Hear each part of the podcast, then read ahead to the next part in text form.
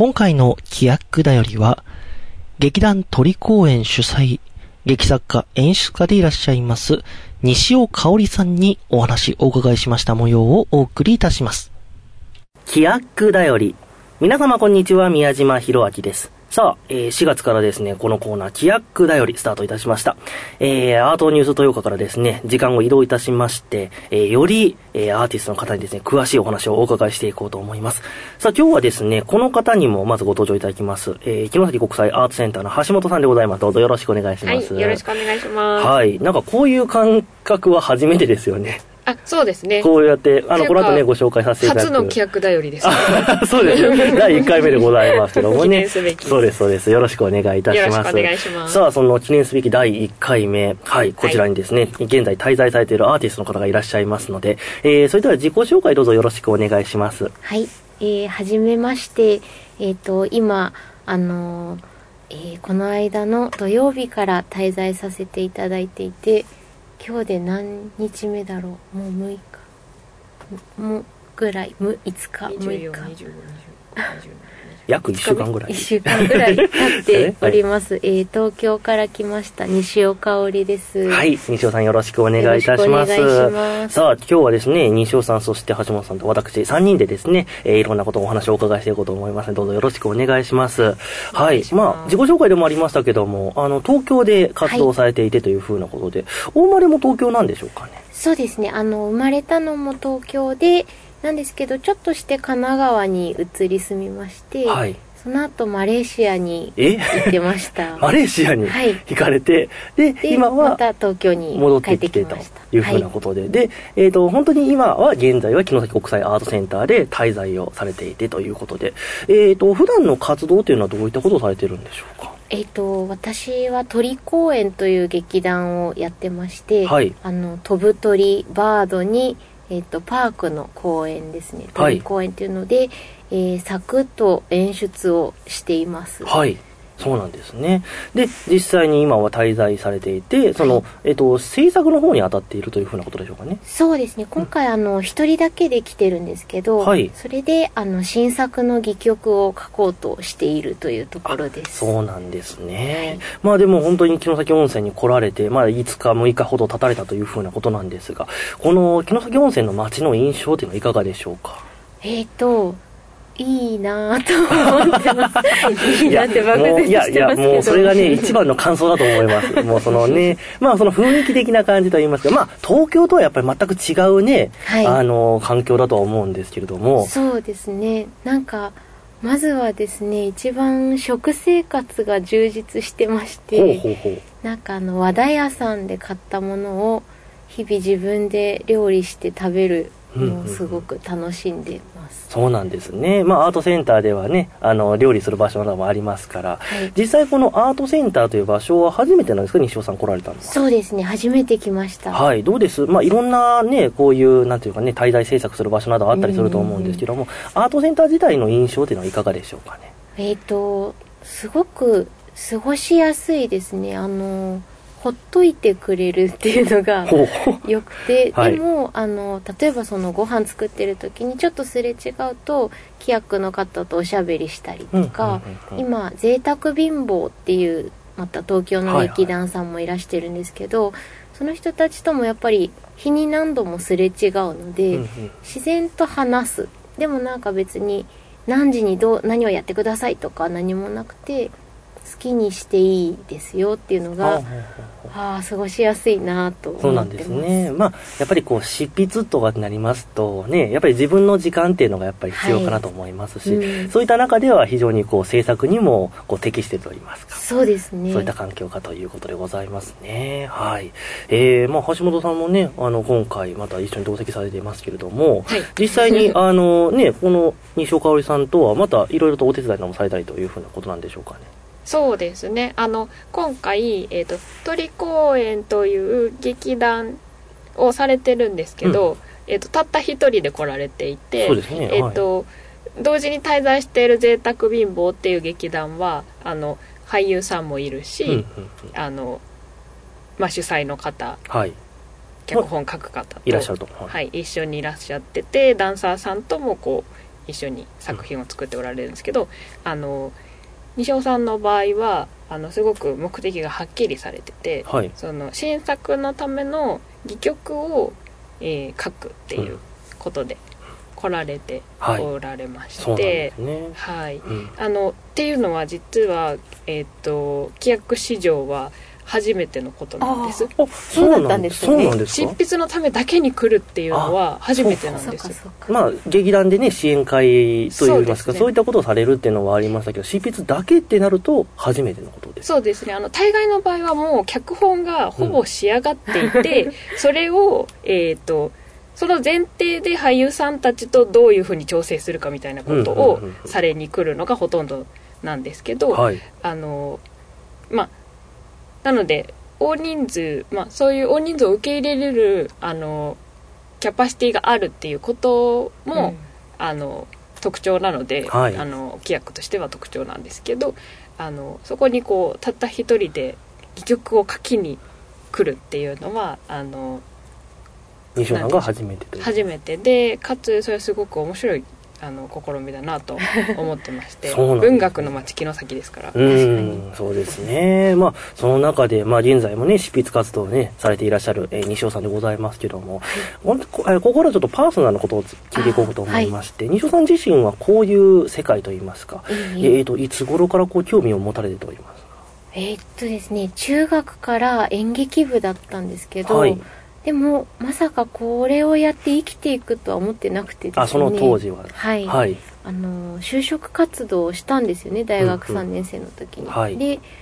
あの就職できないなってなっおて とこれはっていう時にやっぱバレるんだなと思ったというかと、と言いますと？えっ、とこう面接してなんかなんでしょうねまああの出版社とか映画の会社とか、うんうん何か作ってこう出すっていう仕事をしたいと思ったんですけど、はい話すたびに「そうか君は物が作りたいんだね」みたいになって「はい」って言って。現場かなみたいな感じになって はい。ああと思って私としてはこうなんでしょうね会社っていう場所にも全然入っていけるつもりで行ってたんですけど、なんか違うんじゃないって言われるなと思。でやばいやばいというか、うん観念して、はい。鳥公園をそれで作りまして。あ、それで鳥公園をそうなんです。作られてということで、鳥公園自体は結成は何年前にえっ、と2007年の夏にやろうと思ったんではい。もう10年ぐらいそうですね、11年ぐらい前のはい。と時ということでございまして。はあ、そうなんですね。まあち、なみに聞いていいですか、はい。鳥公園っていうのはなんで鳥公園ああそうですよね。なんかえっ、と結構こう劇団っていうのが怖いなと思ってたんですよね。人をこう拘束するっていうかなんかやっぱり演劇ってもう全てかけてやるみたいうんなうんところがあるのででもその全部本人がかけたいと思ってやるってことと何ていうのかなもう組織としてそれ以外認めないみたいなことってちょっと違うなと思っててどうやって人がこうなんかを強いられるんじゃなくてうんとみんな自分でのびのびそこにいたくているっていう状態の場を作れるかなと思ってなんか公園だったらこう、うん、お散歩してる人もいればバドミントンしてる人もいればお昼寝してる人もいてとか言ってみんななんか同じ視野に多分認めてはいると思うんですけど、うん。あんまりこう口出しし合わないで一緒にいるっていうかなんかそういうあり方が演劇をやるんだけどできないもんかなっていうのが公演のアイディアなでるほど。あとはなんか省略されない名前がいいって思ったのとお省略されないな。そうですね。あとなんか見た目もなんか大事漢字にしたいなと思ったんうんですよね、うんうん。でまあ鳥好きだしなんかいいかなと思ってっ。ていう感じでしたそのやっぱりその劇団っていうものに対しての、えーと西尾さん自身の印象っていうものからちょっと解放させたいなっていうふうにそうですねということだったんですね。そうですか。そこから鳥公園というはいお名前が出来上がってと。